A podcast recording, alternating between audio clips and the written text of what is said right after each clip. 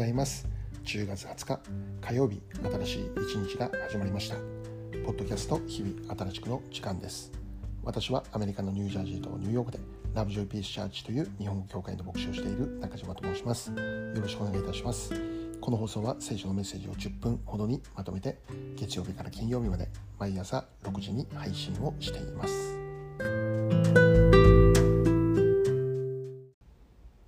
早速今日のメッセージですがまず今日の聖書の一節を紹介したいと思います。第一コリント3章16節。あなた方は神の神殿であり神の御霊があなた方に宿っておられることを知らないのですか？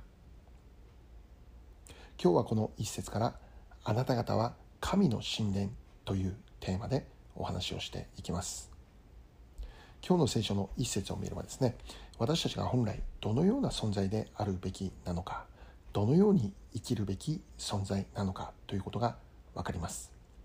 それは神の神殿であるということなんです。私たちは神の神殿であり神の神殿のように神の神殿らしく生きていくことが私たちにとって実は正しい生き方であるということなんですね。では神の神殿とは何でしょうか？それは神を見上げる場所です。神を礼拝する場所です。神様の素晴らしさを褒めたたえる場所です。神様への祈りと賛美が捧げられる場所です。神様と一対一での交わりがある場所であるということです。神様と出会うことのできる場所でありもっと言えば神様が住んでおられる場所であるとも言えるのです。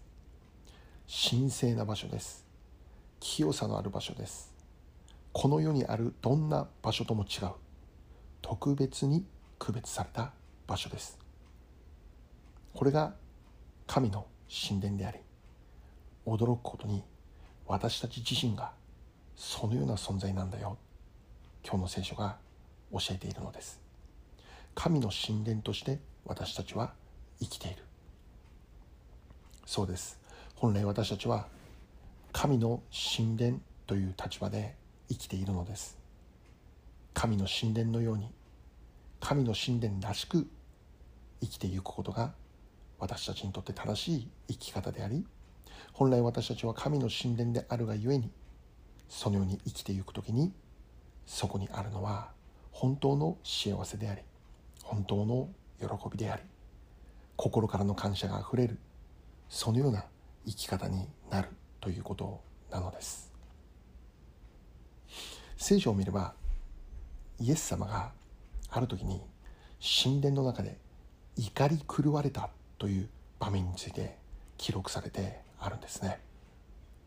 イエス様が怒り狂うわけですね。もう星ヒューマンのようにですねちょっと古いですけどちゃぶ台返しではありませんけどイエス様が神殿の中で大暴れをするんです。神殿の中に置いてあった台という台を全てもうひっくり返してしまうんですよね。原因は何でしょうか？何に対してイエス様そんなに怒り狂われたんでしょうかね？それは神聖な場所である神殿が汚されていたからなんです。神殿神殿の本来ある目的とは全く違うことが神殿の中で行われていたからなんです。何が行われていたかというと商売です。イエス様が生きられていた当時神殿の中では商売が行われてしまう。そんな場所になってしまった。ななってしまっていたということなんですね。でどういう商売かというと神殿に入って礼拝を捧げようとしている人々に対して礼拝を捧げるために必要な生贄となる動物を売りさばくというそういう商売を行っていたということなんですね。神殿の中で商売が行われている。それだけでももう意味嫌われることでありますね。しかしそれだけではなくてその商売の内容が神様に礼拝を捧げようとしている人々に対する商売であった。生贄となるもの神様に捧げるべきものを金で売り買いするという商売でした。それに対してイエス様は怒られたのです。商売が行われている台を全てひっくり返してしまうのですね。イエス様の大暴れです。でここで注目することはイエス様の怒りの理由です。それは神の神殿が汚されていたことなんです。本来最も神聖でなければならない場所がこの世の金儲けの場所となっていたということなんです。礼拝が捧げられる場所が商売を行う場所となっていた。神様が中心でなければならない場所がお金とか人間の欲望とかが中心となってしまうそんな場所になっていた。それに対してイエス様は怒られたのです。目を覚ましなさいということですね。ここがどのような場所であるのか。もう一度しっかり考えなさい。この場所は神の神殿である。神を礼拝する場所。神に祈りと賛美が捧げられる場所。神様こそが中心となるべき場所であるということです。しかしそのような場所が全く変わり果てた。人間の欲望が渦巻く場所に変わり果ててしまったということなのです。もう一度今日初めに読んだ聖書の一節を読みたいと思うんですけども第一コリント3章16節。あなた方は神の神殿であり神の御霊があなた方に宿っておられることを知らないのですか？聖書は教えています。あなた方が神の神殿であると。今の時代を生きる私たちにとって神の神殿ってどこにあるのかな？エルサレムにあるのかな？別のどこが違う場所にあるのかな？いや神の神殿神殿とはそれはあなた方自身なんだよ。聖書は私たちが神の神殿である。そう教えているんです。そうであるならば私たちは神の神殿として神の神殿らしく生きていくことが求められているということなのです。すなわちその中心にはいつも神様がいるということです。私たちという存在の中心は神様にある。神様をあがめ神様を礼拝し神様に祈りと賛美を捧げて生きること。神様の神殿とはこの世のどこにも見ることができないような神聖な場所です。特別に区別された場所です。そうであるならば私たちもそのように生きていくということなのです。すなわちこの世の価値観に従って生きるのではない。この世の人々が考えているように生きるのではない。欲望を追い求め金儲けを追い求め自己中心に生きることを追い求めながら生きてはならない。怒りだとか不平不満だとか憎しみだとか敵意だとか争いだとか情欲だとかそのようなものを神の神殿である私たちの中に迎え入れてはならないということなのです。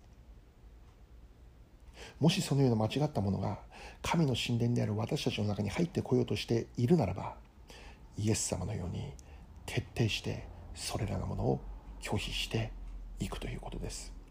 それらは拒否するべきものであり受け入れるべきものではないのです。なぜならば私たちは神の神殿として生きているから。神の神殿として特別に区別されたものとして神聖なものとして本来私たちは生きているからなのだということなのです。神の神殿である私たちが本来受け入れるべきではないものを受け入れてしまう時にそこにあるのは本当の繁栄ではありません。本当の平和ではありません。本当の祝福ではありません。しかし私たちが神の神殿としてそれにふさわしく生きる時にすなわち神様を愛し神様を礼拝し神様を中心に据えて生きることができるならばそこにあるのは愛と喜びと平安。誠の幸せ誠の安心感であります。今日も新しい一日が始まりました。私たちは神の神殿であるこの立場を忘れないでそれを思いながらそれにふさわしい態度で生きる。そのような一日になれたらと心から願っているのです。最後に一言お祈りいたします。愛する天の父なる神様神の神殿を汚すようなものが潜んでいるならばどうぞ取り除いてくださいますように。間違ったものにとらわれることがありませんように。神の神殿にふさわしくそれらしく生きる一日であるように祝福してください。イエス・キリストの尊きお名前を通してお祈りいたします。アーメン。